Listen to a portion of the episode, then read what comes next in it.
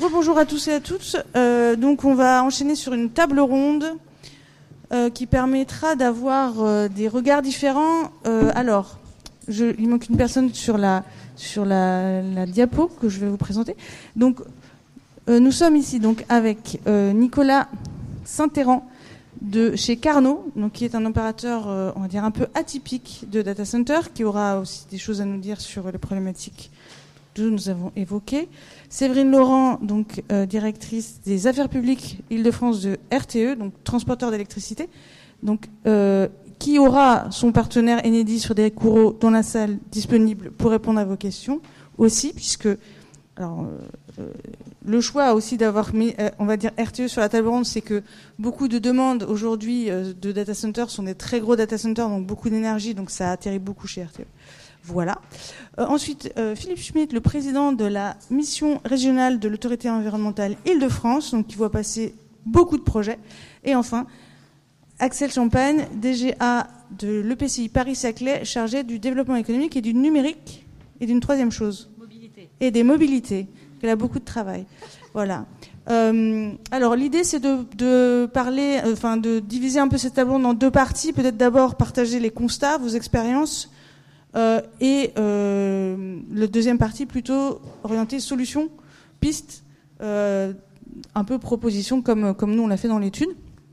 Donc je voudrais peut-être commencer d'abord par vous, Axel Champagne, si, si vous êtes d'accord, euh, pour euh, euh, commencer en fait par le terrain, commencer par une expérience d'un territoire qui a accueilli depuis un certain nombre d'années en fait des data centers de types différents et que vous nous racontiez un petit peu euh, ben, quels sont, enfin quel est un peu cet historique et puis comment vous vous positionnez euh, par rapport à toutes ces questions qu'on a évoquées ce matin, euh, tout à l'heure.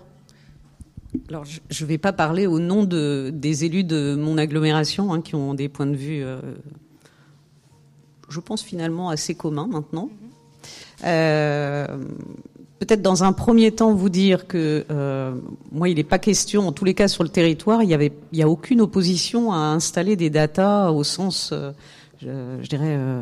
Euh, lutter contre euh, le développement numérique et ces questions-là. On est un territoire qui aujourd'hui, au niveau de l'innovation et de la recherche, est, euh, est très en pointe, sur lequel sont très utilisés évidemment beaucoup de data pour des questions en particulier scientifiques hein, sur le plateau. Je crois que c'est ceux-là qui sont identifiés. J'ai découvert qu'on avait beaucoup de data sur le plateau parce qu'ils sont très cachés, euh, donc liés aux écoles directement euh, ou aux centres de recherche. Euh, et puis euh, historiquement euh, quelques data, un data d'ailleurs sur le sur le sud de, l'agglomération. On, travaille beaucoup, euh, sur ces questions du numérique, de l'innovation. En même temps, on travaille sur les questions de sobriété numérique. Ça, c'est pour répondre à la collègue de la région. Il y a une loi qui nous oblige à travailler, c'est la loi Rennes sur ces questions de réduction de l'empreinte numérique, dans lequel rentre l'utilisation des data centers. Et donc toutes les efficacités euh, électriques, énergétiques euh, des data rentreront dans le bilan également du, de, sobriété numérique de l'agglomération. Donc, euh, a priori, pas de problème d'acceptabilité d'avoir quelques data.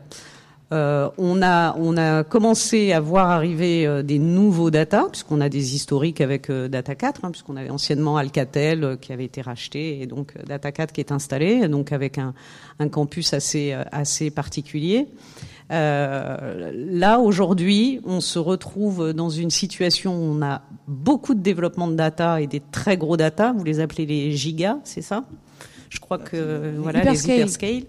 Euh, donc on travaille avec RTE, avec la MRAE, euh, avec euh, l'ADRIEA. On a eu beaucoup de dossiers d'agrément immobilier un peu rock'n'roll. Aujourd'hui, moi, je sens que nos outils sont pas adaptés. Je dirais la gouvernance n'est pas adaptée, c'est-à-dire qu'on a beaucoup justement demandé à ce qu'il y ait une planification, une cartographie et surtout plus qu'un schéma qui s'imposerait, c'est surtout de pouvoir euh, dialoguer, que les élus aient la connaissance. C'est très compliqué hein, de, de, de, comprendre qu'aujourd'hui, oui, les datas font beaucoup d'efforts, euh, euh, on consomme de moins en moins, euh, ça nous permet de, de je dirais derrière, de, de dématérialiser, ça nous permet de faire beaucoup de choses. En même temps, on fait notre transition écologique, donc on a des plans climat qui nous imposent beaucoup de choses. Mais dès que vous avez un data qui arrive avec euh, la chaleur fatale, vous, voyez vos bilans, euh, c'est catastrophique. Vous dites, mais qu'est-ce qu'on va euh, Enfin, on n'a rien à faire. C'est pas notre petit, notre, notre petite action qui va en fait, tout ça se mélange. Euh, on a un vrai problème de foncier, puisqu'on n'a plus de foncier disponible, euh, puisqu'en même temps, quand on en a, bah, il faut produire du logement, euh, mais euh, quand on a de l'économie, du foncier économique, il y en a quasiment pas, et on souhaite pouvoir aussi le, le conserver pour de l'industrie, puisqu'on a quand même une vraie euh, je dirais, ambition des élus de réindustrialiser aussi et d'industrialiser notre territoire.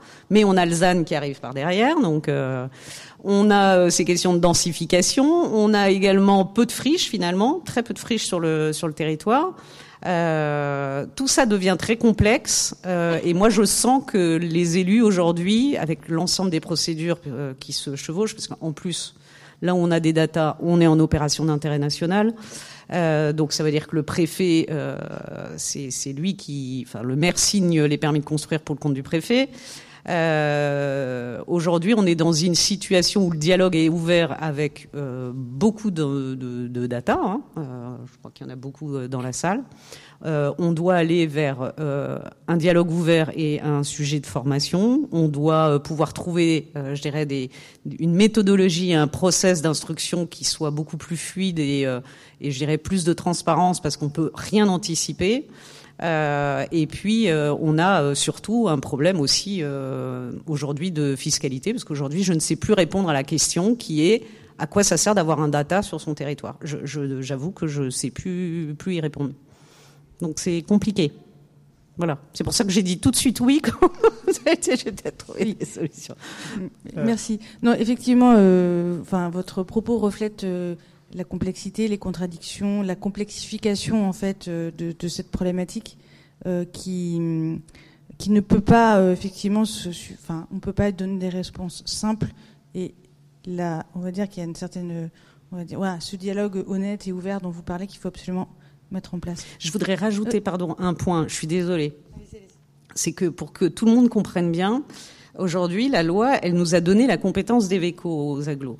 C'est-à-dire que c'est nous, pas la compétence des VECO, l'aménagement économique. Donc c'est une compétence obligatoire des, intercommunalités. Donc les parcs d'activité, c'est un pilotage obligatoirement aglo. Évidemment, elle n'est pas allée jusqu'au bout, la loi. Donc euh, l'autorisation de droit des sols, c'est les maires. Bon, en plus, nous, on n'a pas de SCOT, donc euh, tout ça est encore plus simple. Mais voilà, et on n'a pas non plus de PLUI. Alors là, on a beaucoup de délibérations qui disent ne veulent surtout pas. Donc, euh, en plus, dans le bloc local, euh, on, a, on a aussi ces difficultés-là. Et, dans le rapport de ce que j'ai lu dans le rapport, je pense qu'il faut aussi clarifier cette question-là. C'est-à-dire, quand on dit intégrer les élus, c'est quel niveau d'élus euh, Et donc, il y a aussi ça, ça, nous met face à nos propres contradictions également euh, au niveau du bloc local. Merci. Euh, pour compléter, on va dire un peu cette, cette, ce portrait, cette image, peut-être Séverine, est-ce que vous pourriez nous, nous, nous, parler aussi de la façon dont à RTE vous, euh, vous approchez cette question? Vous avez euh, produit il y a quelques semaines, enfin il y a très peu de temps, même il y a deux semaines, des prévisions de consommation électrique pour 2050 avec des 35, 2035. 35. Je vais un peu loin. 2035 avec des scénarios euh, dans lesquels les data centers prennent une place euh, prépondérante. Alors peut-être d'abord pour commencer, parce que c'était un point qu'on avait, euh, c'était suite à un échange d'ailleurs avec Axel Champagne et, et, le président de Paris-Saclay. Déjà le premier point, c'est que euh, RTE, quand on reçoit une demande de raccordement au réseau de transport, on est obligé de faire une offre.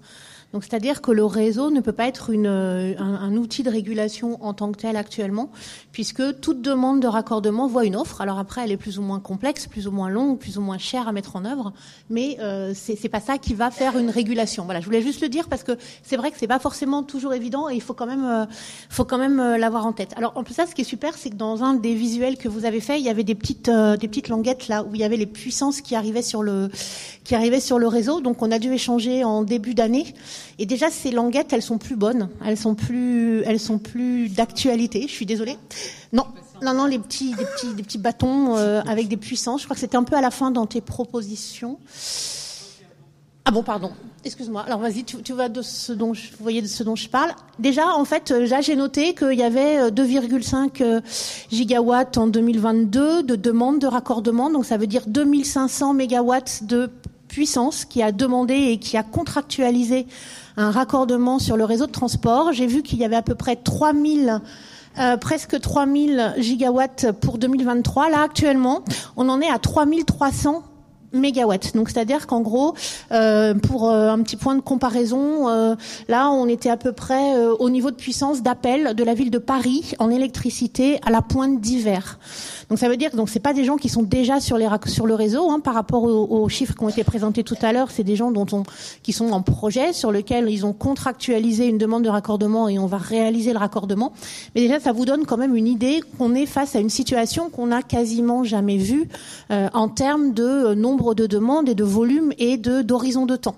Donc on est tous un petit peu démunis par rapport à ça. C'est une donnée qu'on traite. Hein, c'est pas, il faut le, il faut, il faut l'intégrer, mais ça veut dire que c'est des choses un peu nouvelles euh, dans lesquelles on se, on se, on est et on a environ 1200 mégawatts de de demandes d'études exploratoires. C'est des gens qui voilà qui testent des sites et autres. Donc voilà ce à quoi on est on est on est on est confronté. Donc de manière interne, ça change un peu les choses et, c'est voilà, il y a des choses qu'il faut qu'on intègre pour pour répondre pour répondre à ces demandes. Mais on voit que en fait, en termes d'énergie, euh, de, de puissance, déjà, c'est pas du tout négligeable. Et en termes d'énergie, les data centers, ça va aussi être une vraie question. Euh, comme l'a dit, euh, dit Cécile, on a publié il n'y a pas longtemps une, une étude. L'idée, c'est si on veut décarboner euh, l'énergie, bah, va falloir utiliser des énergies décarbonées. Actuellement, les énergies décarbonées, il y a euh, l'électricité avec le mix nucléaire, euh, énergie renouvelable. Mais ça veut dire qu'il va falloir à court terme et à plus long terme répondre à ces demandes. Donc actuellement, les consommations des data centers, on les estime à un peu moins de 4 TWh à l'échelle France. Alors c'est pareil, hein, nous aussi on est confronté à cette euh, difficulté d'effectivement d'identifier qu'un site est un data center. Hein, donc c'est aussi des choses euh, un petit peu compliquées, mais on estimait à 4, 4 TWh euh, et on prévoit euh, environ euh, 15 TWh pour 2030 et 25 TWh en 2035. En gros, hein, c'est des chiffres qu'on est en train qu'on est en train d'affiner. Mais donc on voit que c'est pas du tout négligeable. Et sur l'île de France, pour une consommation qui est aujourd'hui d'environ 60 TWh, euh, on prévoit en 2040 environ 110 TWh, dont 25%, euh, à peu près 25-27%, qui sera lié euh, au data center. Donc on voit que c'est quelque chose qui euh, régionalement pose une question et même euh, et même à l'échelle France. Et donc ben, qu'est-ce qu'on qu'est-ce qu'on constate? Ben, En fait, c'est que ces arrivées donc futures, hein, on est on est bien d'accord que c'est pas des, des projets qui sont là. Là, on parle des puissances cibles qui nous sont demandées. Et donc c'est déjà un premier point, c'est effectivement euh, ce, ce, partage et, et, et cette euh, ce, ce, partage sur ce diagnostic, c'est finalement ces puissances, est-ce qu'elles ont un sens Est-ce que c'est des réserves euh, Quelle est le, le, la montée en puissance, enfin la montée dans le temps euh, pour les atteindre? Donc ça aussi, je pense qu'on a tous euh, cet enjeu euh, de partager là-dessus. Je pense même aussi les porteurs de projets, puisque voilà, ça a été largement abordé. Il y a une vraie question, des vraies interrogations d'interlocuteurs ou de, de, de, de, territoires en face qui sont face à des choses nouvelles. Et c'est vrai qu'il faut que chacun avance pour qu'on se comprenne et qu'effectivement les, les les valeurs qu'on traite, les données qu'on traite soient, euh, soient réalistes, parce que sinon, ça veut dire qu'on va faire des projections qui sont pas bonnes, ça veut dire qu'on va peut-être faire des investissements, des développements qui seront pas bons, donc c'est vraiment important. Et donc, je termine encore cinq secondes. Euh, on a, en fait, ça a des conséquences, hein, ça a des conséquences sur le réseau amont de l'île de France. Hein. L'île de France, c'est une ceinture 400 000 volts avec du 225 000 volts qui irrigue. Euh, donc ça a une conséquence en amont de cette ceinture 400 000 volts où on a identifié des points de un petit peu de, de limitation. Donc on a prévu de renforcer ce réseau euh, aux environs de 2030 si on a toutes les autorisations euh, en temps et en heure euh, vers 2027. Mais ça pose aussi des questions locales, effectivement, puisque maintenant le réseau local, hein, qui déjà l'Île-de-France c'est une région importatrice à 95% de, la part d'électricité, ben maintenant localement le réseau il est confronté à ces très fortes puissances. On a des gens qui font plus de 100 MW euh, qui sont localisés. Et donc, il y a aussi des, choses à regarder sur le réseau local, 400 000, et aussi 225 000 volts qui va au plus près au plus près des sites qui ont été présentés euh, tout à l'heure par, par Ximiliam ou, à côté de ces sites-là. Merci beaucoup. Euh, je vais passer la parole maintenant à Philippe Schmitt, puisque euh, pour compléter d'un élément supplémentaire ce portrait, sur euh, d'abord comprendre quelles sont les missions de la MRAE Île-de-France, quel est votre rôle par rapport à ce sujet data center Et puis, depuis que le sujet, vous l'abordez, comment vous l'avez vu évoluer? Bonjour à tous. Merci tout d'abord de nous avoir conviés. je salue les collègues de la DRIUAT et, euh, qui travaillent aussi sur ces questions-là et qui sont très importantes comme, euh, euh, comme questions et comme problématiques pour nous aujourd'hui. Alors, effectivement, petite présentation de ce qu'est une MRAE, comme deux directives européennes sur les, les, projets et les plans de programme l'ont prévu. Il existe en France des autorités environnementales, donc indépendantes des préfets, des maîtres d'ouvrage, du ministre, euh, qui sont placées euh, auprès du, de ce qu'on appelle l'inspection générale euh, de l'environnement et du développement durable.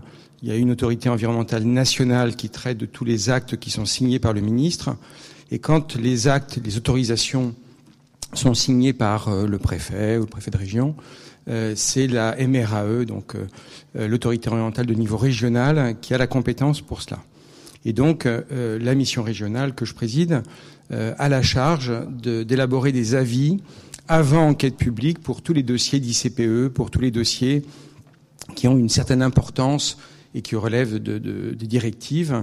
Euh, L'objectif de cet avis que nous rendons, c'est à la fois d'éclairer le grand public, d'éclairer en premier lieu le maître d'ouvrage, et également d'éclairer le, décideur final, souvent le préfet, euh, sur les, enjeux finalement et la façon dont le maître d'ouvrage les traite. Alors pour revenir euh, euh sur effectivement le, le constat que nous dressons. Euh, bon, notre constat est issu de l'analyse de 15 dossiers de data center. On a rendu déjà 15 avis euh, sur euh, essentiellement de, ce qu'on appelle les hyperscales, donc euh, les plus gros data centers, ceux qui, en région Île-de-France, appellent une puissance électrique de l'ordre de 120 mégawatts. On reviendra dans quelques instants sur cette, cette notion. Et donc, euh, ça nous instruit finalement, euh, ça nous permet d'élaborer une doctrine qu'on a fait, euh, qu'on a mentionné dans un fascicule, qui permet aux maîtres d'ouvrage, aux, aux, élus aussi, et aux différents participants de la chaîne en quelque sorte d'instruction et de suivi de ce que sont ces projets de data center, d'avoir connaissance de nos préoccupations et nos sujets de sensibilité, ce qu'on appelle des recommandations dans notre jargon. Euh, élément important en Ile-de-France, le préfet de région dispose, de par le code euh, de l'urbanisme, d'un agrément euh, qui précède finalement euh, nos avis.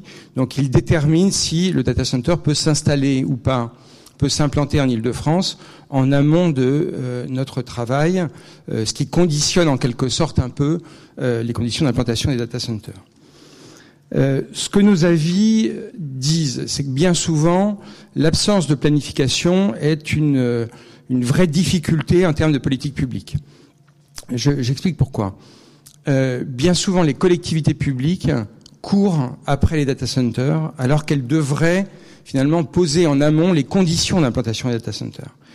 Et moi, je rencontre beaucoup d'élus les, les, data centers sont le sujet pour lequel euh, nous nous imposons d'avoir une réunion avant chaque euh, publication d'avis avec le maître d'ouvrage et un contact avec les élus concernés.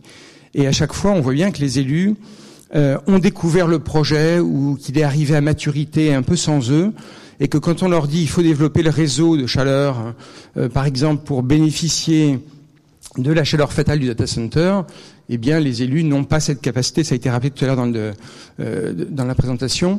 Et donc, de fait, sont obligés d'accepter l'implantation du data center telle qu'elle est prévue par le maître d'ouvrage, euh, sans, euh, sans pouvoir anticiper suffisamment.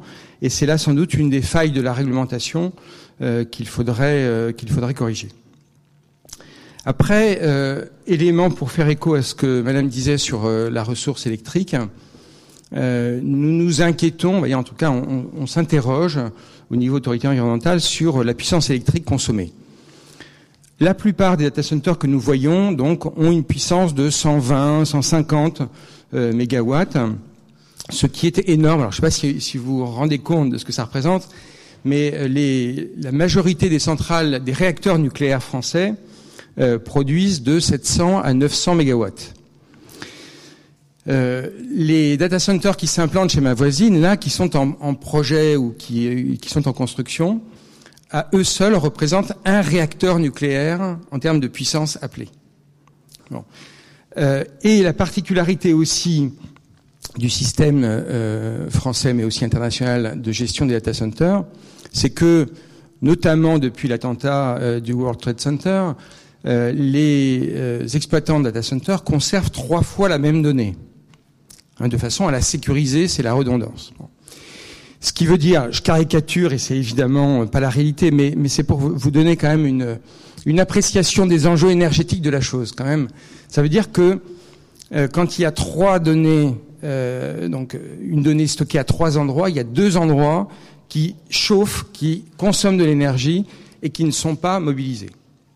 Alors c'est un peu caricatural parce qu'en fait euh, les prestataires ont plusieurs endroits sécurisés autres, mais euh, on s'est particulièrement interrogé l'hiver dernier lorsque euh, le gouvernement demandait aux pays de procéder à une sobriété énergétique et à une réduction de la consommation, alors même que, on l'a vu, la consommation est extrêmement importante pour ces équipements euh, et que euh, les pouvoirs publics, les euh, professionnels n'entendaient pas satisfaire à une réduction de leur consommation électrique. Bon. Donc c'est une difficulté qu'on sait pour l'instant pas gérer. Nous, autorités environnementales, on émet des avis qui ne sont pas des avis sur l'opportunité du projet, mais sur la qualité de l'étude d'impact, euh, la qualité du projet au regard des enjeux pour l'environnement euh, et la santé. Donc on se contente finalement d'être des experts que souvent les tribunaux euh, utilisent puisque les, juges n'ont que très rarement l'expertise dans ces domaines-là. Et donc voilà, on vient juste constater et dire dans en matière de politique publique, on voit quelques quelques secteurs sur lesquels il y a des difficultés. Et une fois qu'on a parlé de la production euh, d'énergie, euh, il faut également évoquer les risques associés. Euh, je le précise parce que les data centers fonctionnent avec euh, comme ressource principale le réseau RTE, mais également un réseau de secours qui est composé de groupes électrogènes. Alors, ces groupes électrogènes, il faut qu'ils soient en mesure de produire la puissance équivalente à celle qui est appelée par le data center à l'origine. Donc, ce sont euh, évidemment des, des, consommations énormes euh, de gasoil, enfin de FOD du, du gasoil, pour pouvoir produire la même énergie. Et dans les dossiers d'études d'impact que nous euh, que nous lisons, que nous analysons, euh, bien souvent les maîtres d'ouvrage, je salue ceux qui sont dans la salle, euh, nous indiquent que euh, la, la, défaillance du réseau électrique est de quelques minutes euh, par an, et statistiquement c'est vrai. Sauf que on trouve des cas. nous avons dans un dossier expertisé qu'un data center euh, a dû fonctionner grâce à ces groupes électrogènes pendant 270 heures euh, chez vous euh, sur, le, sur Paris-Saclay. Bon.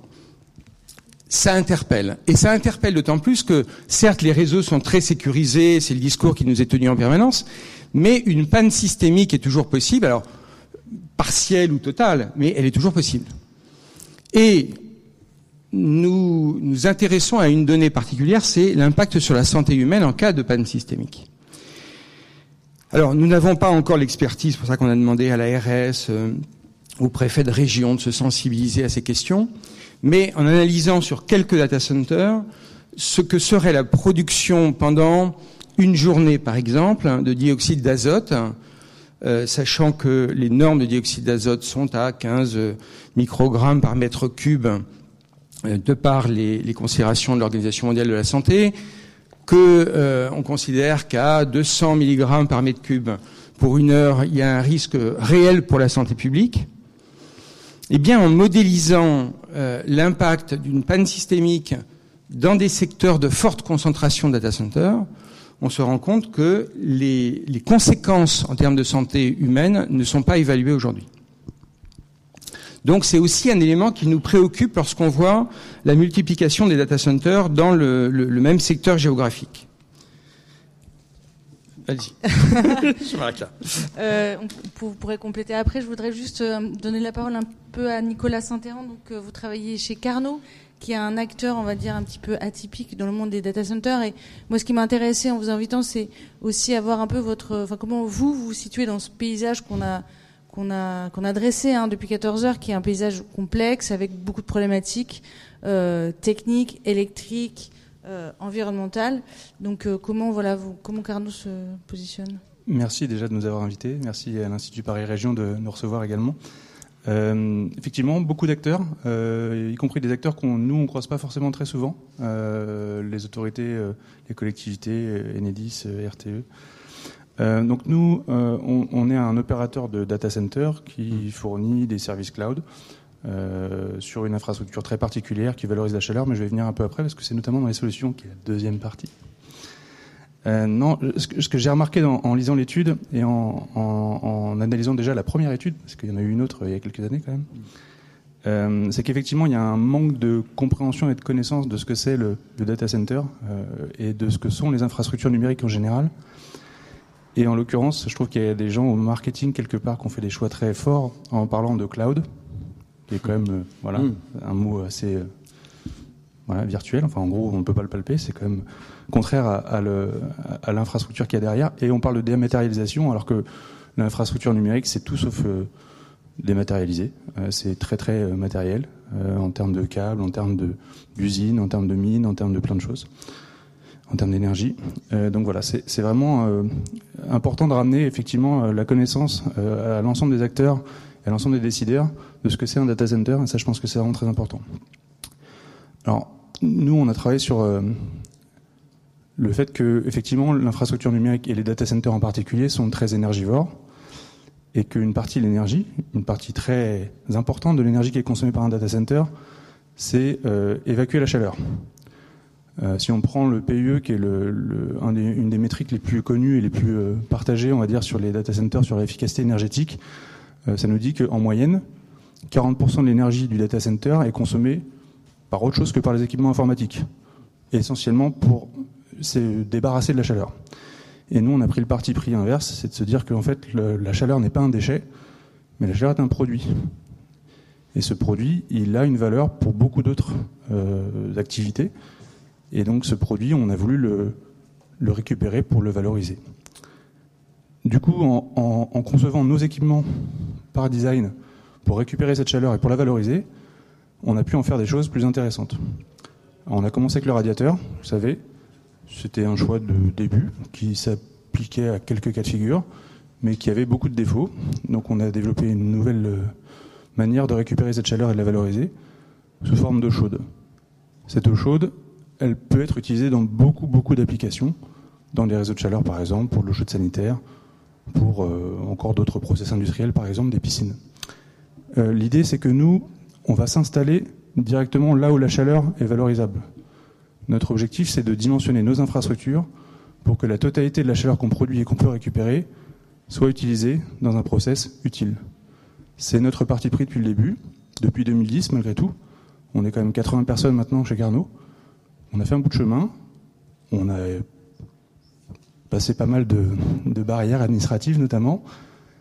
Et en l'occurrence, euh, on continue de rencontrer des barrières administratives puisque comme disait Cécile, on est un objet un peu particulier, un ovni. On n'a pas la prétention de remplacer les hyperscalers, parce qu'on pense que de toute façon, il y aura toujours besoin d'hyperscalers. Ils auront les niveaux de service qui seront adaptés à pas mal d'usages, mais nous, on pourra en proposer pour d'autres usages. Je pense que l'industrie du data center, elle est relativement récente. Quand on voyait les, progressions de consommation d'énergie, en 2018, c'était marginal par rapport à aujourd'hui. Et en fait, c'est une industrie qui a les premiers data centers peut-être 40 ans, mais les premiers seulement, qui ne devaient pas être très nombreux. Et la croissance, elle a commencé vraiment fin des années 2000, années 2010. Et en fait, c'est un objet qui est mal maîtrisé et qui, au final, dépasse la compréhension des législateurs, des régulateurs. Et en l'occurrence, c'est, je pense, la difficulté euh, pour le monde du data center de réussir à, à s'autoréguler, ce qu'ils essaient de faire, en prenant de l'avance sur le régulateur et sur le législateur, avec plus ou moins de, réussite pour la société. Mais en tout cas, il y a des choses qui se font. Et, je pense que c'est important de, de, les considérer. Je pense que tous les opérateurs data center ne sont pas des gros pollueurs qui veulent absolument polluer et qui se foutent de tout. Mais en l'occurrence, il y a des choses qui se font, peut-être pas forcément de la meilleure des manières. Et en l'occurrence, la chaleur pour nous, c'est un des enjeux qui paraît essentiel. Et, euh, Et voilà, il y a plein d'autres choses à dire, mais je redirai tout à On a l'heure. encore un petit peu de temps. Merci beaucoup. Justement, à propos, euh, je pense, de collaboration et de dialogue, on va dire public-privé, euh, Axel, vous aviez cité quand on discutait une charte de collaboration avec un opérateur de votre territoire. Est-ce que vous pourriez nous en dire un petit peu plus? Oui, parce que alors on a tout hein, euh, dans les data. Il y en a certains qui font des procès, euh, et puis il y en a d'autres avec qui ça se passe très bien, et puis d'autres avec qui on est en construction. Euh, donc on est en train de, parce que on, pense aussi que les data, parce que ils, voilà, ils ont su. j'ai bien aimé que vous employiez le terme d'industrie. On est bien dans de l'industrie, on n'est pas forcément dans du stockage. On est bien d'accord. Euh, en tous les cas, il y a des très fortes capacités d'innovation. hein. On travaille, euh, on, se rend compte que, euh, je dirais, il y a, il y a eu euh, de, de très grandes avancées et qu'elles se, que, que cette, euh, ces, ces talents, j'ai envie de dire, puissent être mis au service aussi de l'intérêt public. Euh, du coup, euh, on, on a euh, travaillé avec, en l'occurrence, ils m'ont dit que je pouvais donner leur nom, donc je le dis. Hein, donc avec Data 4, on travaille avec Data 4 sur euh, une charte de coopération. Un déjà pour définir mieux la méthodologie de qui fait quoi, qui est le référent sur le territoire local entre la transition écologique, celui qui fait le réseau de chaleur, celui qui euh, est sur l'instruction des permis, euh, j'en passe et des meilleurs. Donc essayer de définir cette, cette méthodologie et de pouvoir également travailler sur un champ de l'innovation, euh, d'essayer de voir comment demain on peut transformer cette chaleur fatale et de savoir à quoi elle peut nous servir, parce que on a un réseau de chaleur, donc euh, le préfet de région dit euh, oui, vous avez un réseau de chaleur sur Courtabœuf, sauf que c'est un réseau de chaleur qui est un réseau de chaleur euh, haute pression, donc la basse pression, ça marche pas. Si j'ai bien compris, en tous les cas pas pour l'instant. Personne sait le financer puisque pour l'instant la compétence elle est dans les communes. Il n'y a pas de syndicat qui s'en occupe, donc ça, ça fait partie aussi des grands sujets et de voir du coup avec Data 4 ou les, autres opérateurs qui sont en cours actuellement chez nous, de voir comment bah, ils peuvent euh, nous aider aussi à, à savoir quoi faire de, de ces parce que je crois que ça se compte en mégawatts. Hein, je suis pas une spécialiste hein, du data, mais c'est des mégawatts de chaleur fatale.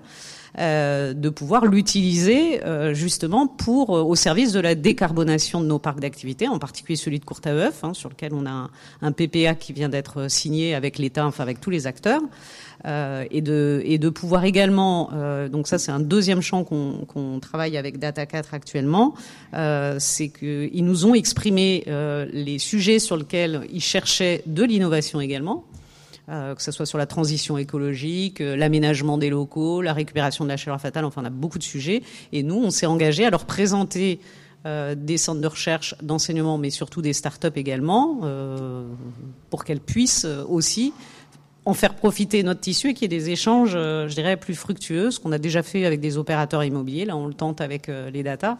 Euh, et de la même façon, troisième champ, on a tout un, sujet de d'emploi et de formation, parce que je confirme qu'un data center, ça embauche. Là où je confirme aussi, c'est qu'on ne connaît pas, on n'a pas la donnée. Euh, mais en tous les cas, ça génère beaucoup d'activités qui peuvent être très intéressantes, en particulier pour des jeunes euh, comme ceux des ULI, sur lesquels on a moins de possibilités débouchées, de formation. Donc, on est convaincu qu'il y a, on, a beaucoup de choses à, faire ensemble. Euh, et donc, on a des bonnes pratiques comme celle qu'on engage avec Data 4. Hein. Il y a tout un sujet sur la biodiversité, sur les visites.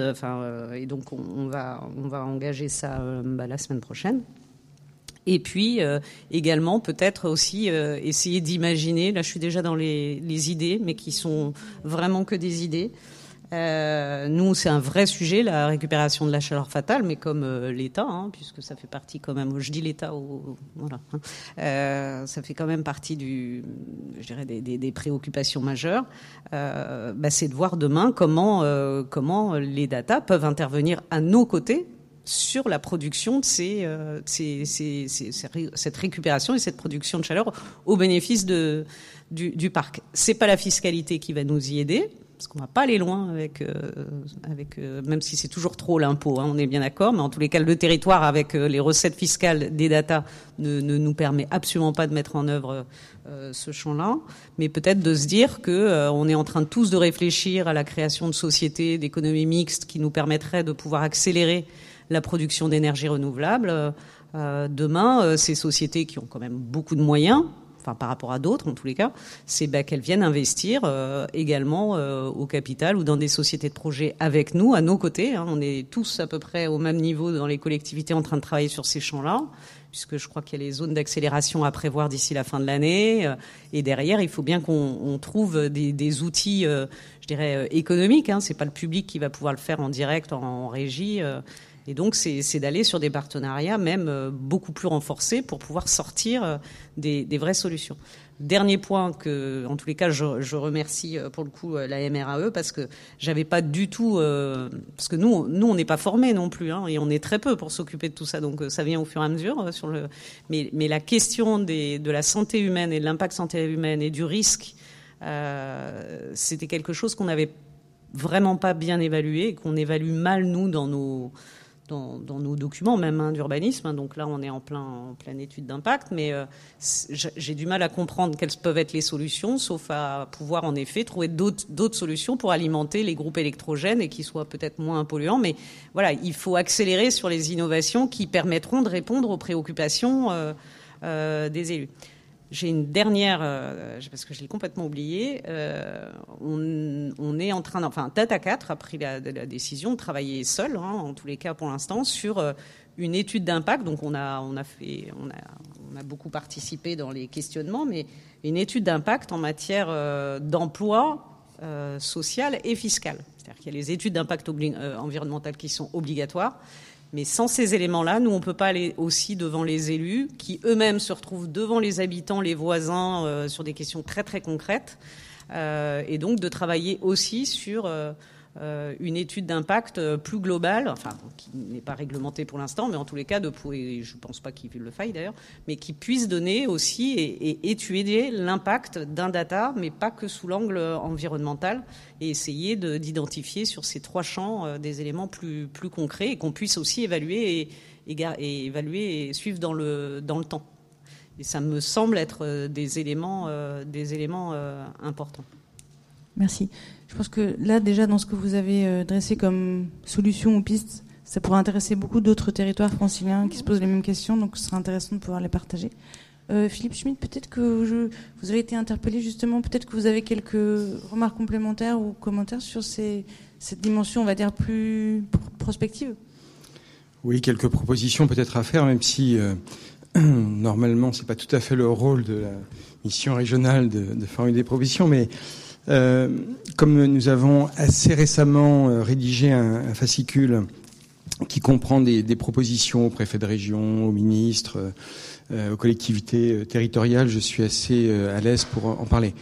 Alors d'abord, je l'évoquais tout à l'heure, on a cette particularité francilienne de l'agrément préfectoral et pour avoir échangé avec le préfet de région il y a quelque temps sur ce sujet, c'est-à-dire sur la façon dont il euh, détermine les localisations et les agréments euh, au titre de ces localisations. Euh, on sent bien qu'on peut encore faire un peu plus, même si depuis mars 2022 les, les conditions d'agrément ont évolué. je pense que compte tenu de la loi qui est intervenue en novembre 2021, je ne rentre pas dans les détails, il y a encore des progrès à faire et nous avons demandé, nous, autorités environnementales, d'être associés à l'agrément préfectoral, c'est-à-dire de pouvoir donner au préfet de région un avis avant que celui-ci délivre l'agrément pour euh, lui préciser quelle est la, position euh, que l'autorité orientale a euh, sur tel ou tel lieu d'implantation, parce que c'est évidemment très important. deuxièmement, alors je, le dis d'autant plus que je ne suis pas concerné par le SDRIF et que je n'aurai pas à m'exprimer au titre de la MRAE, puisque le SDRIF étant un décret en Conseil d'État, c'est l'autorité euh, environnementale nationale euh, qui, euh, qui, traitera du sujet. je pense qu'effectivement, même dans la mouture que j'ai vu passer du SDRIF, on ne va pas assez loin en termes de planification sur ces questions de data center.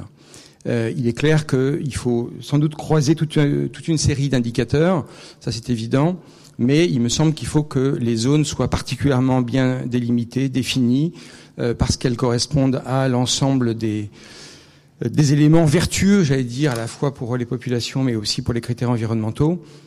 Et puis qu'après, le SCOT de la MGP qui en parle très très peu, On a rendu un avis il y a quelques mois sur le SCOT de la, métropole.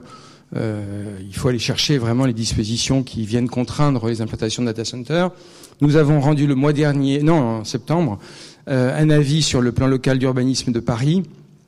Là aussi, il faut aller chercher les contraintes hein, euh, concernant les data centers. Bon, voilà. En gros, mon constat, c'est que la planification aujourd'hui n'existe pas sur ces sujets. Euh, certes, des intentions sont évoquées, énoncées, mais il n'y a pas de planification, il n'y a pas de, volontarisme. Il est urgent euh, d'en avoir. Parce que, in fine, c'est la collectivité publique qui doit rattraper ce qui n'a pas été préparé. Donc ça, c'est dommage. Et donc, il y a sans doute des conditions à poser dans l'avenir à l'implantation des data centers, par exemple la présence d'équipements publics qui tireraient bénéfice de cette chaleur fatale. Nous, nous sommes, comme vous, et merci pour votre présentation parce qu'elle est très instructive, nous sommes très attachés à ce qu'il n'y ait plus, d'abord, à ce qu'on respecte la loi du 15 novembre 2021 qui oblige à la récupération de la chaleur fatale. En l'état actuel, elle oblige à la récupération de la chaleur fatale. Or, dans la plupart des dossiers que nous instruisons, la chaleur fatale part dans l'atmosphère. Bon. Donc ça, c'est pas acceptable et il faut la loi soit appliquée dans toute sa, dimension. Et puis par ailleurs, euh, quand, euh, euh, quand on pense aménagement et planification, il faut se dire d'abord doit être le réseau. Le réseau doit être l'élément de base autour duquel se greffe une politique d'aménagement. Mais on ne peut pas demander aux élus de financer des réseaux qui sont parfois longs, avec effectivement des montées en pression ou en température, parce qu'ils découvrent un équipement. Et dernière chose en termes de proposition, analyser les effets cumulés. Je l'ai légèrement abordé tout à l'heure en disant qu'il y avait des risques. Imaginez encore une fois une panne électrique à un endroit avec l'ensemble des groupes électrogènes se mettant à fonctionner au même moment pendant des heures et des heures. Il est clair que, moi je le dis avec euh, l'appréciation qui peut être celle des neuf experts que nous, constituons, dans certains secteurs d'Île-de-France, ça peut être réellement dangereux pour la santé. Donc il faut que cette question-là soit instruite rapidement. Merci.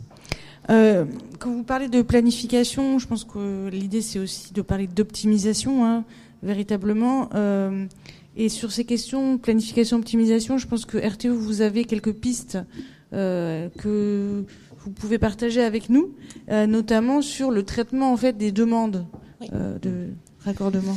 Alors j'aurais pu une réponse sur deux horizons de temps en fait pour ces mises en place de ces réflexions. Euh, ce qu'il faut savoir actuellement, c'est nos, nos, nos, règles de raccordement, nos règles commerciales euh, sont un peu anciennes et c'était une époque où, comme vous l'aviez vu, avant 2018, enfin voilà, il y avait quelques demandes, mais c'était pas euh, des demandes qui arrivaient en grand nombre. Donc en fait, nous, on traite chaque demande indépendamment. Donc c'est-à-dire que si on a cinq data centers qui arrivent sur une zone, eh ben, on traite les demandes de cinq data centers comme si les autres n'étaient pas là. Euh, et donc ça pose des problèmes parce que c'est des, on fait des études qui ont une durée de validité assez temporaire, et puis finalement, chaque raccordement, enfin chaque réponse à la demande de raccordement est dimensionnée et designée pour répondre uniquement au data center qui nous a fait la demande, et ça ainsi de suite. Donc nos premières, euh, nos premières réflexions, c'est déjà euh, dans le cadre de la loi APER, hein, qui, euh, qui dont on attend encore les, les décrets d'application, c'est déjà de pouvoir faire ce qu'on appelle des offres mutualisées, c'est-à-dire en gros euh, dans un endroit euh, qui serait euh, contraint. Hein, dont là, je suis, alors quand je parle contrainte, c'est contrainte. Euh, nous, on n'a qu'un aspect hein, par rapport à ce que vous pouvez rencontrer quand vous êtes dans les collectivités. Nous, c'est l'aspect réseau.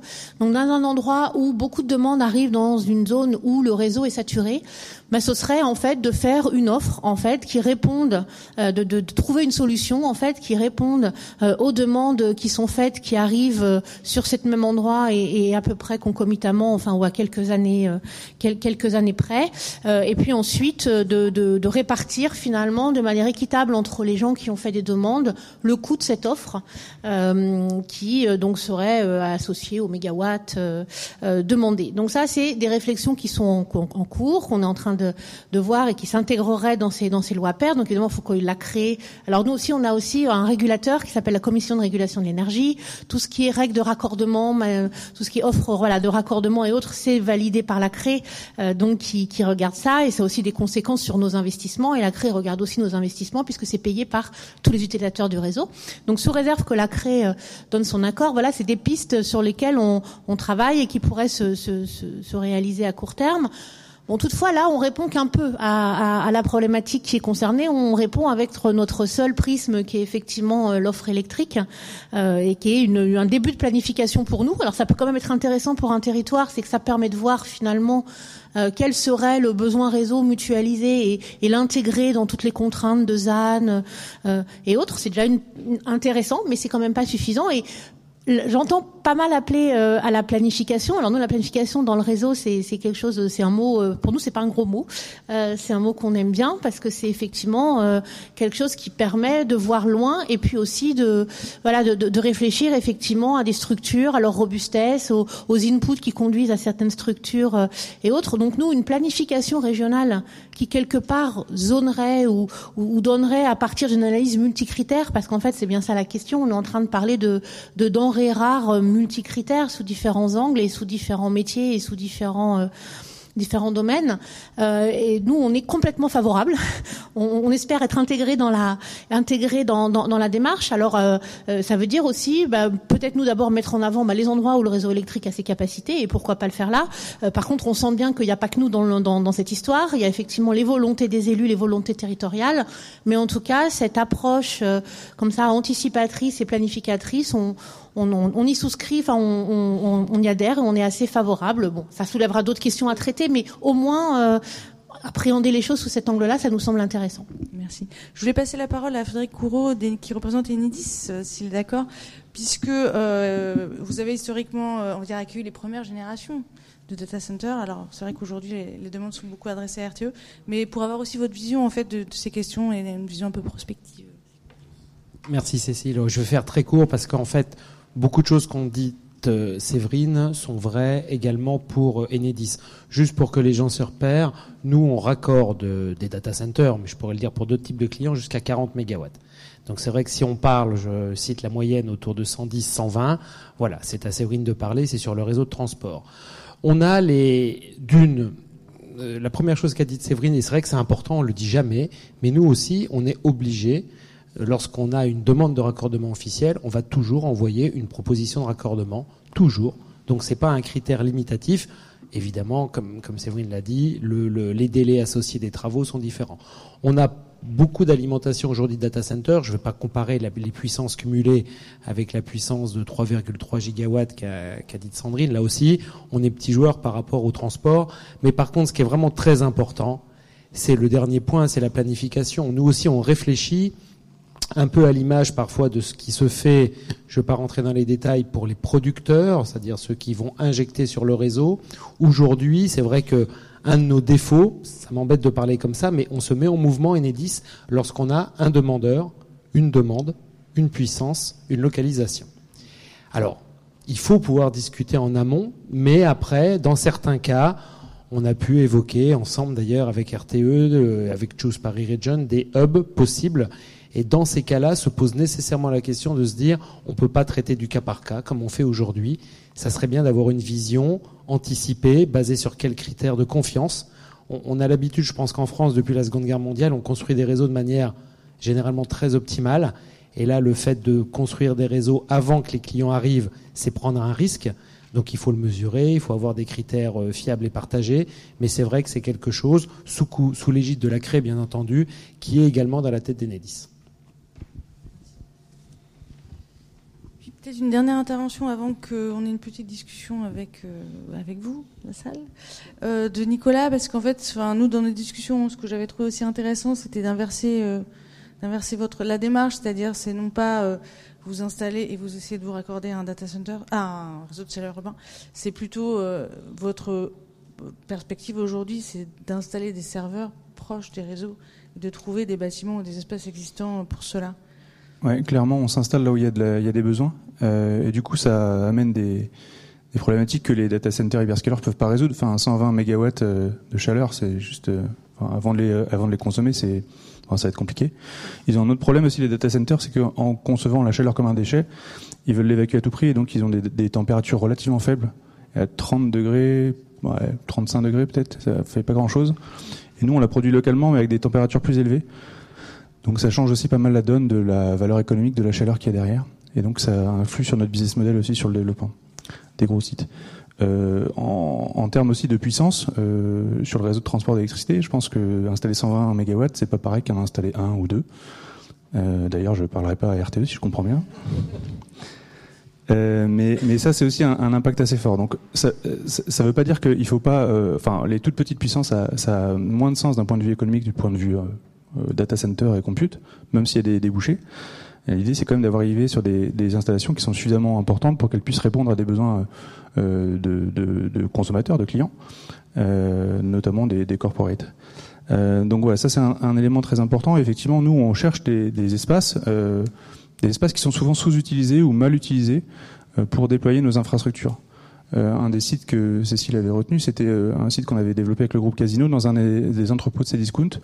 Les entrepôts avaient été construits mal planifiés, trop grands et trop compliqués à chauffer. Et donc du coup là, on avait installé des équipements pour justement chauffer l'entrepôt. Donc ça c'est un modèle qu'on réplique maintenant sous forme de réseau de chaleur. Et donc les réseaux de chaleur, même dans des environnements urbains assez denses, euh, souvent il y a des espaces souterrains qui sont assez mal utilisés et qui peuvent tout à fait accueillir des data centers. Et en l'occurrence, nous, sur ces sites-là, on a vocation à, se déployer. Pareil, euh, autour des piscines, autour des industries, ce genre de choses. Et effectivement, quand on a des hyperscalers qui sont en grande couronne, très très loin des, consommateurs de chaleur, bah, à part installer une serre de fraises à côté, c'est assez compliqué. Et du coup, ça limite vachement la, capacité des data centers à valoriser leur chaleur. Et en plus de ça, il y a toujours une bonne excuse pour les hyperscalers, je suis désolé, je tape un peu dessus, euh, mais que ça limite leur efficacité énergétique, puisque finalement, ils auront toujours besoin de rehausser la chaleur avec des pompes à chaleur. Donc ça, ça, ça crée des complexités, parce qu'ils ont considéré que la chaleur était un déchet, ce que nous, on n'a pas fait. C'est, je pense, une grosse, grosse différence dans la démarche. Et je finir sur Enfin, il y a tellement de choses qui font écho à notre modèle, donc je propose des solutions. Je dis pas que j'ai toutes les solutions, ça c'est vraiment loin de moi euh, cet avis-là. Euh, notamment, on, s'est restreint au, data center, à l'infrastructure derrière l'usage du numérique, c'est encore un autre problème qu'il faudra adresser à un moment ou à un autre. Et nous, opérateurs de data center, on pourra pas s'affranchir de ça. Enfin, pas éternellement en tout cas. Euh, mais sur l'eau, par exemple, il y a beaucoup de data centers qui ont réduit leur PUE, donc amélioré leur efficacité énergétique, juste en évaporant de l'eau. Donc bah voilà, c'est bah, le problème des indicateurs aussi. Il faut, enfin, comme vous disiez, il y en a beaucoup, sauf qu'il y en a très peu qui sont communiqués. Et je pense que ça c'est un défaut et que les collectivités notamment doivent avoir accès à ces métriques pour pouvoir se faire des, des, avis plus éclairés sur la démarche. Et j'espère qu'effectivement l'étude permettra d'éclairer ces acteurs. Merci beaucoup. Euh, est-ce qu'il y a des questions euh, aux participants de la table ronde Merci. Oui, euh, oui, je, je, voudrais revenir un peu sur un, point qui a été évoqué tout à l'heure sur le fait que finalement on se dit qu'implanter des data centers dans des zones d'activité qui sont parfois vieillissantes, ça peut contribuer à être des leviers d'attractivité, participer à la requalification de la zone, etc. D'ailleurs, Courtabov, c'est un, exemple que vous connaissez très bien. Est-ce que, est-ce que effectivement, comment est-ce qu'on peut faire contribuer mieux, davantage les data centers à ce processus, puisque aujourd'hui, on sait bien que les zones d'activité économique, c'est un, un enjeu tout à fait considérable. Comment est-ce qu'on passe des vieilles zones d'activité à des parcs d'activités modernes qui sont aussi des plateformes de production euh, d'énergie euh, locale, etc. Donc comment est-ce qu'on peut mettre en place euh, des, systèmes qui où tout le monde contribue à produire et consommer de l'énergie en boucle, en, économie circulaire, etc. Et donc les data centers peut-être peuvent jouer un rôle positif dans ce processus si jamais il y a un ensemble de conditions qui sont réunies, mais il reste effectivement savoir euh, lesquels. Un, début de réponse qui est vrai, c'est que euh, c'était bien présenté d'ailleurs dans, l'étude. Aujourd'hui, c'est des, enfin les, les, data, les data pardon, qui, qui arrivent euh, chez nous ou en projet, c'est des, c'est vraiment des beaux objets. Enfin, architecturalement, je trouve qu'il y a un vrai effort qui est qui est fait. il y a un bon dialogue à ce niveau-là avec j'ai envie de dire, avec les collectivités pour faire très large. Euh, et, et, ça vient, euh, c'est vrai que ça vient revaloriser certains, euh, certaines, certains secteurs de, de parcs d'activité. Avec la difficulté, c'est que ça vient faire exploser les valeurs, euh, les valeurs foncières. Mais enfin, ça, c'est encore un autre sujet. Euh, après, je, je, nous, on essaye de faire ça dans le cadre du PPA qu'on vient de signer. Euh, on est poussé par la MRE à faire une bonne étude d'impact qui permet de, de on l'a pas encore déposé, hein, c'est pour ça, euh, pour essayer de, justement de, de, montrer, enfin de démontrer quelles peuvent être, euh, comment on peut mettre en place cette économie circulaire. Maintenant, sur la question des moyens, à part l'impôt, à part l'impôt, je ne vois pas. Or aujourd'hui, il faut savoir que ça rapporte vraiment. Moi, j'étais très très étonnée la dernière fois en regardant tout ça. C'est plutôt le, foncier qui, euh, la taxe foncière qui est élevée euh, en termes de cotisation, mais qui part dans la commune. Et c'est les intercos qui ont la compétence économique et c'est elles qui doivent aménager les parcs d'activité et c'est elles qui ont la compétence en matière de mobilité, c'est elles qui ont la compétence en matière d'aménagement ENR. Euh, euh, et, du coup, on a, on a une vraie difficulté. C'est pour ça que moi, je dis peut-être que euh, le système de l'économie mixte peut nous aider, parce que en plus, euh, là, pour le coup, on est vraiment dans le domaine de l'entreprise. Je pense qu'il y a une vraie valorisation à faire. Euh, de, beaucoup de choses. Hein. Euh, on a des très gros entrepôts de données. Euh, du coup, il y a des possibilités de photovoltaïque. Donc, quand on y arrive. donc, je pense que tout ça, ça a de la valeur. Mais ça veut dire qu'il faut une bonne gouvernance, il faut qu'il y ait une bonne formation entre guillemets de des élus aussi à comprendre les enjeux. Il faut que les, les datas se positionnent aussi comme des partenaires et pas que jusqu'à ce que les autorisations aient été signées. En complément de réponse, euh, d'abord, moi, ce que je constate, c'est quand même que euh, les, les maîtres d'ouvrage sont de plus en plus sensibles, effectivement, au retour dans les zones d'activité. Et ça, c'est plutôt une bonne chose. Euh, en Essonne, puisque c'est le, département qui est le plus sensible en termes de lieu d'implantation, à l'exception du data center de Lys, et si vous avez euh, un peu de temps le week-end et que vous avez envie de découvrir euh, une merveille architecturale, promenez-vous du côté de Lys. Euh, vous verrez l'aspect extrêmement imposant de ce data center qui vient réaliser une coupure dans une continuité écologique entre deux bois. Enfin bon, c'est assez impressionnant. Mais au-delà de, de, ce projet sur lequel on a déjà émis un avis, euh, je, je, pense qu'il y a quand même une amélioration dans le process avec la volonté de réinvestir euh, le, champ de l'urbain. Et ça, c'est plutôt euh, une bonne chose. Après, euh, c'est vrai que on l'a vu sur Courtabœuf, je trouve que c'est un bon exemple parce que zone d'activité historique avec trois communes qui sont compétentes, hein, il est sur, sur le, territoire de trois communes, et une zone qui non pas arrive en désuétude mais qui, qui, a un peu vieilli et qui a besoin de se ressourcer. Arrivent plusieurs data centers et en fait, il y, a, un, pas de stratégie des communes, ce sont les trois communes qui sont, qui sont en responsabilité, pas de stratégie des communes, pas de vision intercommunale, euh, puisqu'il n'y a pas de PLUI, il n'y a pas de, euh, de, de, dessin en quelque sorte de ce que sera l'avenir de cette zone, utilisant notamment euh, les ressources et la chaleur fatale des data centers. Et donc c'est vrai que c'est en OIN également. Non mais moi, je j'ai aucun problème et notre liberté à nous, c'est ça la grande chance, euh, c'est que la, la MRAE peut, euh, y compris critiquer l'État sans difficulté. Donc, euh, euh effectivement, en OIN. mais au-delà de ça, la question se pose de savoir comment on, restructure ces zones d'activité. Et c'est vrai que là, il faut que le volontarisme des élus s'exprime. C'est-à-dire qu'il faut qu'au niveau du PLUI ou du PLU, il y ait une volonté. Euh, c'est pour ça qu'on ne peut pas considérer qu'un data center est un entrepôt comme un autre. C'est un entrepôt d'un type très particulier qui exige d'avoir pensé la politique publique euh, liée à son implantation. Et donc, je pense qu'il y a dans pas mal de zones, nous émettons d'ailleurs euh, la semaine prochaine un avis sur le encadrage préalable sur le PLUI de pleine commune euh, qui est un territoire qui a beaucoup accueilli de data centers. Et c'est un élément sur lequel on va euh, insister parce que là aussi, on a toute une série d'implantations, et notamment un qui est le, Maus Costaud de, France, qui ne font pas l'objet d'un raccordement à ce stade. Donc c'est de l'énergie perdue. Donc à un moment donné, il faut que les élus, dans le cadre de ces, dispositions renforcées par la loi climat résilience, euh, est vraiment à cœur de tenir compte de cette implantation particulière et repense leur projet autour.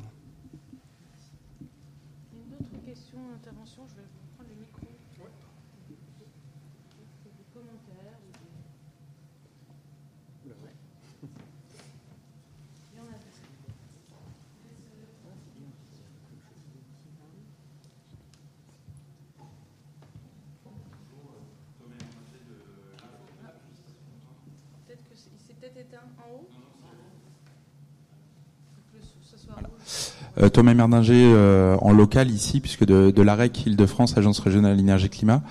Alors, euh, on travaille sur les planifications énergétiques, notamment avec Enedis et RTE. effectivement, donc il y a quand même une volonté et puis des perspectives de croissance de la consommation électrique pour plein d'usages, hein, les véhicules électriques, la réindustrialisation, pas forcément pour des data centers, mais bien pour réindustrialiser en Île-de-France. L'électrification d'autres procédés industriels qui historiquement utilisaient du gaz ou du fuel. Euh, L'hydrogène aussi, on en parle souvent. Euh, il y a quand même eu aussi une concurrence hein, sur euh, cette demande de raccordement qui peut-être préempte des, des puissances qui pourraient aussi aller vers d'autres usages qui pourraient décarboner euh, l'économie. Et euh, donc, enfin voilà, il y a, y a, ces questions énergétiques. On a parlé de la chaleur, on a parlé des groupes électrogènes. La semaine dernière, j'étais chez Eneria à Montlhéry, qui fournit les groupes électrogènes de, de 3,2 mégawatts avec un, sa zone qui est remplie de ces groupes électrogènes qui fournissent les, les, data centers. En face, on a des petits groupes électrogènes à hydrogène, qui, alors qu'ils visent pas forcément le marché pour l'instant des data centers. Euh, Est-ce qu'il y a des volontés de mettre d'ouvrage de peut-être des fois sortir de cette logique groupe électrogène pour euh, aller vers des solutions alternatives pour des fois s'effacer du réseau? Euh, par des solutions, on a parlé de solaire, d'autoconsommation. Je sais que GRDF pousse la trigénération, euh, pour passer sur le réseau gaz et peut-être euh, avec des garanties d'origine biogaz pour faire chaleur, froid, électricité. Enfin, ou euh, peut-être même faire des projets peut-être en autoconsommation ou à terme peut-être avec des petits SMR dédiés. Enfin, sans vouloir parler d'avoir du nucléaire en Ile-de-France, mais voilà, est-ce qu'il y a ces, ces prospectives-là, puisque on le voit, les, à chaque génération de data center décuple sa puissance et qu'est-ce que ça va être dans 10, dans 20 ans, dans 30 ans? Voilà. Je ne vais pas répondre sur les groupes électrogènes des data centers. Euh, par contre, sur euh, cette espèce de concurrence à l'énergie, hein, euh, donc c'est vrai que c'est une vraie question. Donc pour ça, excusez-moi, je vais faire un peu de pub. Donc comme l'a dit Cécile, la semaine dernière est sorti le bilan prévisionnel de RTE sur 2035 et qui fait suite à une étude sur 2050 où il y avait différents scénarios. Donc ça, c'est déjà une manière effectivement d'appréhender euh, les objectifs euh, de décarbonation, d'accélération, de Fit for 55, euh, qui sont des, des, des, des, lois européennes, et aussi une volonté politique de réindustrialiser pour décarboner. Donc l'idée, c'est bien d'appréhender les conséquences de ces transferts vers l'électricité euh, et euh, de voir déjà qu'est-ce que ça donne en termes de en termes de, d'énergie et de puissance, hein, puisque le il y a un problème de enfin l'électricité, il y a un problème bon consommation en énergie, mais il y a aussi à un moment donné d'aller alimenter la puissance instantanée euh, qui elle et dépend des conditions des conditions climatiques.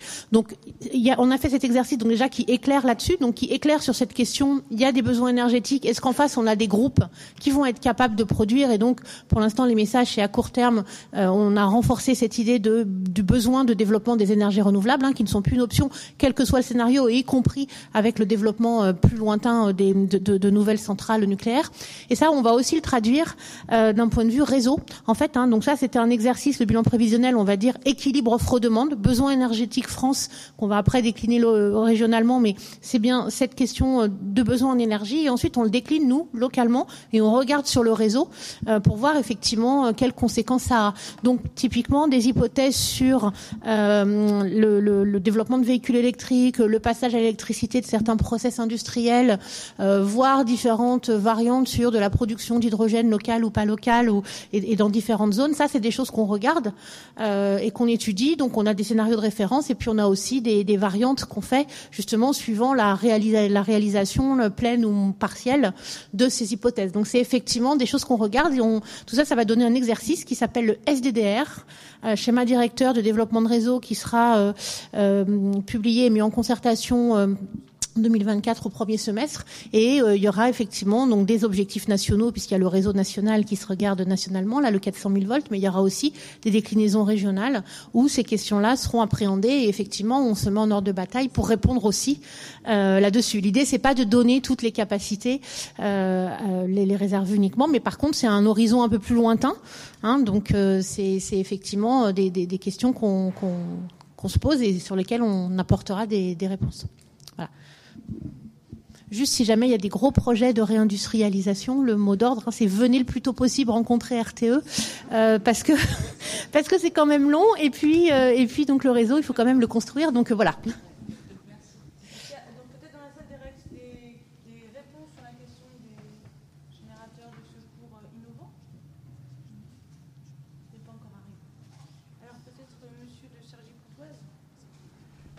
Merci. Euh, en fait, je, je juste, euh, je rebondis sur ce que disait Madame tout à l'heure euh, sur la question, en effet, de peut-être des taxes et, impôts. En effet, il y a peut-être dans ce que vous avez énuméré aussi la taxe d'aménagement qui part aussi dans les communes. Et je trouve, je partage un petit peu le constat. oui, et parfois ça peut être sur des gros projets comme ça, assez importants. Euh, en tout cas, moi, je voulais partager en effet euh, euh, deux retours d'expérience en effet sur l'utilisation, la récupération de la chaleur fatale. un projet, malheureusement, on n'a pas pu le, le mener au bout. Je pense que c'était un petit peu peut-être tôt dans le timing. Ça fait sept ans maintenant. Et puis un deuxième qui est en cours, où malheureusement, en effet, on se rend compte encore qu'il y a des difficultés techniques et contractuelle euh, qui s'impose malheureusement aux collectivités et euh, en tout cas c'est pas c'est pas simple pour donner quelques quelques exemples en tout cas ou quelques sujets durs. Vous avez aussi la, donc la, la, chaleur fatale, elle sort à une certaine température des data centers et c'est pas forcément toujours adapté par rapport au réseau. Euh, que vous avez euh, sur sur les territoires. Donc ça c'est vraiment, enfin c'est un sujet en tout cas assez concret. Et puis le le deuxième aussi, c'est que tous les territoires sont forcément donc en des des délégataires, donc ils sont en DSP et généralement c'est des DSP assez longues euh, pour pouvoir négocier des tarifs assez bas euh, d'énergie. Et euh, du coup voilà comment négocier avec le, le délégataire euh, dans, dans le cadre d'une DSP ça reste quelque chose en tout cas d'assez complexe et qui nécessite pas mal d'investissements mais en tout cas voilà j'espère que le sujet pourra peut-être se simplifier euh, à l'avenir en tout cas voilà je, je si, si, vous avez un retour d'expérience je, je, partage je partage et on peut en reparler mais effectivement euh, les, les, les niveaux de température ont un, un, une importance très forte et en fait, ce qui est intéressant, euh, typiquement en ce moment sur les sujets les plus simples entre guillemets, c'est sur les nouvelles boucles euh, de réseaux de chaleur qui sont sur des réseaux à basse température, pour lesquels les températures que nous on propose, en tout cas, sont particulièrement adaptées. Et du coup, c'est une nouvelle délégation. Enfin, c'est un, un, nouvel investissement qui permet de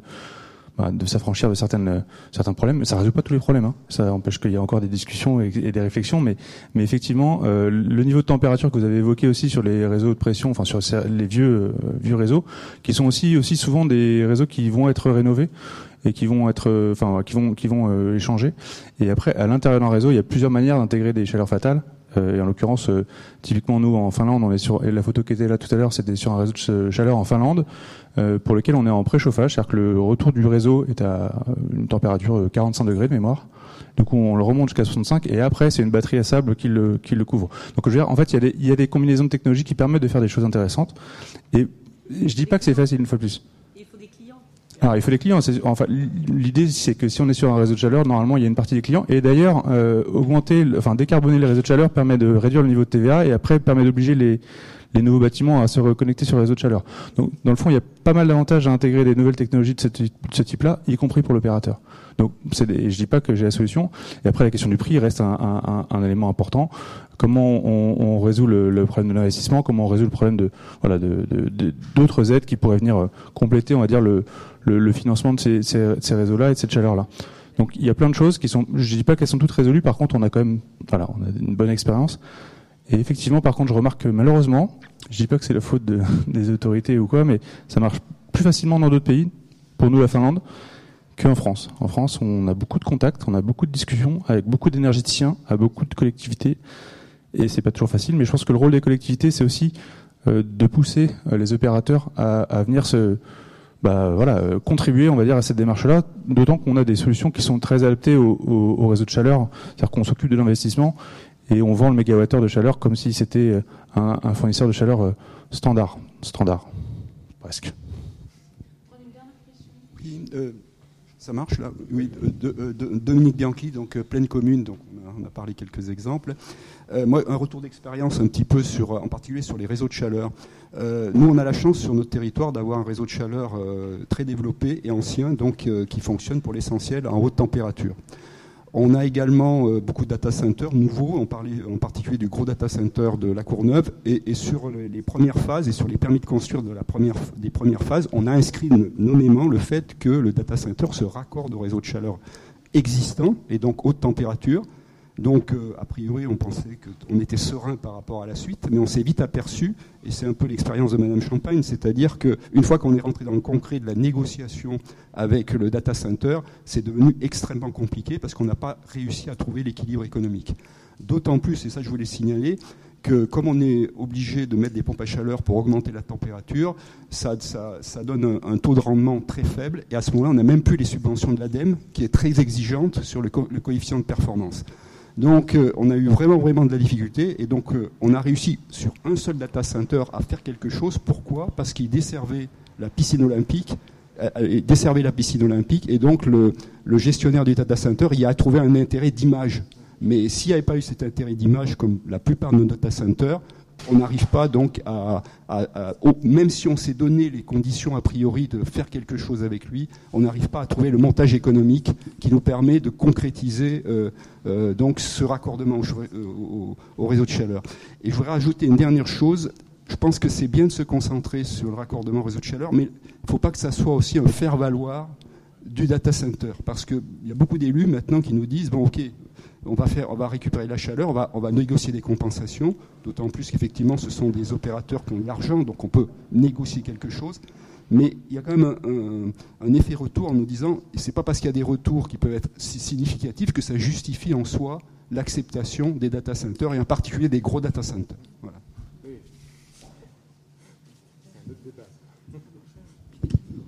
Alors je ne sais pas s'il y a euh, des derniers...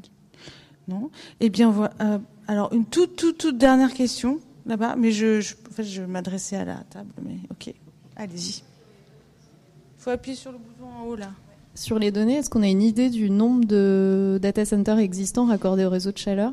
Et puis, je, pensais aussi une autre question sur la surréservation de RTE, parce que RTE fait des propositions technico-financières qui sont contractualisées ensuite pour un certain, euh, une certaine énergie puissance. Euh, est-ce que derrière, une fois que le data center est en service, RTE réfléchit à bah, regarder ce qui est effectivement consommé et puis euh, voir s'il n'y a pas des mégawatts qui peuvent être restitués ou enfin je sais pas est-ce que on est il y a des surréservations voilà ce genre de choses. RTE et Enedis sont tous les deux une réponse je pense.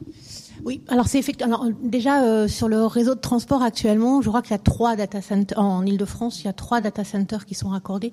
Donc on n'a pas une expérience énorme, dont un qui a déjà été cité, euh, donc Data 4, euh, qui qui existe depuis depuis un certain temps et qui, de par son business model, de toute façon, est avec une montée en puissance qui est, qui est, qui est lente.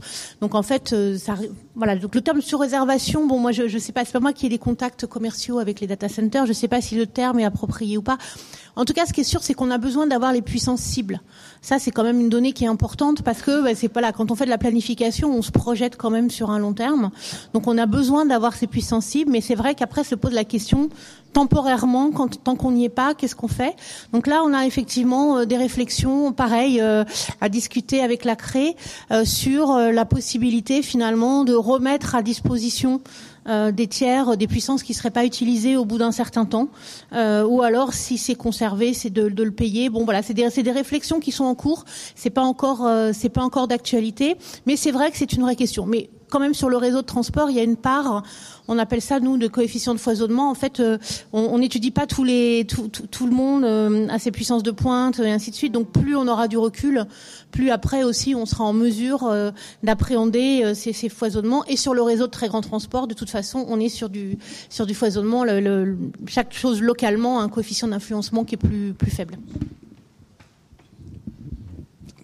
Oui, alors sans se faire peur, je pense qu'il ne faut pas se faire peur sur euh, sur ce sujet-là, mais c'est vrai que parfois, là aussi, hein, en niveau pédagogique, lorsque un client nous demande une puissance, alors je vais revenir à des niveaux de puissance de distribution, nous dit on voudrait 20 mégawatts, et donc on lui fait une proposition de raccordement et un devis, donc un devis pour 20 mégawatts, qui va payer. Et puis après, il y a une mise en service avec une puissance de service qui peut être de 3 mégawatts, de 5, de 6. Donc on comprend, c'est comme pour une zone d'activité, on comprend qu'il y a une rampe de montée en puissance. Cela dit, parfois, il faut qu'on vérifie qu'il n'y ait pas durablement, au bout de 5 ans, 10 ans, peut-être plus tôt, un delta entre euh, la puissance souscrite réellement et la puissance de raccordement. En sachant que le client, il a payé pour avoir une puissance de raccordement de 20 mégas. Ça veut dire que si dans 10 ans, il veut passer de 5 à 15, normalement, il doit pouvoir. Et là se pose le problème, Séverine le disait, du foisonnement, du fait que le réseau électrique français, globalement, il a été plutôt dimensionné à l'optimal et pas surdimensionné. Et je sais qu'il y a certains pays, je crois que c'est Dublin, qui au bout de 18 mois, alors 18 mois ça nous paraît court peut-être pour le coup, parce qu'après on peut pas faire un traitement non plus spécifique pour les data centers. Il faudrait peut-être raisonner plutôt pour des clients qui ont des puissances au-delà de 10 MW, au-delà de 20 MW, mais je crois qu'au bout de 18 mois, ils reprennent le delta de puissance entre le raccordement et la puissance souscrite. Donc euh, voilà, même conclusion, c'est quelque chose qu'on surveille. On n'a pas beaucoup de recul encore, mais il faut qu'on soit vigilant à ça pour ne pas construire euh, des ouvrages qui euh, ne vont servir à rien. Mais si on reprend les idées déjà développées tout à l'heure d'une d'une réflexion, euh, d'une gouvernance sur ces sur ce sujet-là, je pense que c'est effectivement aussi un sujet à partager avec les porteurs de projets de data center. Je pense que tout le monde et, et, aussi avec la puissance publique, je pense que tout le monde a effectivement intérêt au vu euh, de ce qui nous attend euh, si on veut décarboner. Euh, enfin, je veux dire, euh, voilà, il y, a de la place pour l'efficacité, pour la sobriété et pour effectivement être sur des valeurs réalistes, bah, pour limiter la facture globale et l'acceptabilité de cette transition. Donc, je pense qu'on a vraiment tous intérêt aussi à se réinterroger là-dessus. C'est une très belle phrase de conclusion. Merci. Je n'ai donc pas besoin de la faire. Non, euh, déjà, je voulais vous remercier tous les quatre euh, d'avoir participé à cette table ronde. Merci. Et puis, euh, et puis, merci à vous d'être venus aussi. N'hésitez pas si euh, vous, vous, vous n'avez pas eu d'études, il y en a des nouvelles qui ont été mises sur le comptoir à la sortie. Euh, si vous voulez aussi bah, plus d'informations, contactez-nous en direct. Et si vous êtes des territoires qui voulaient une présentation éventuellement de cette étude euh, auprès de vos élus, nous sommes tout à fait disposés également à, à le faire. Voilà, bonne fin de journée, merci beaucoup.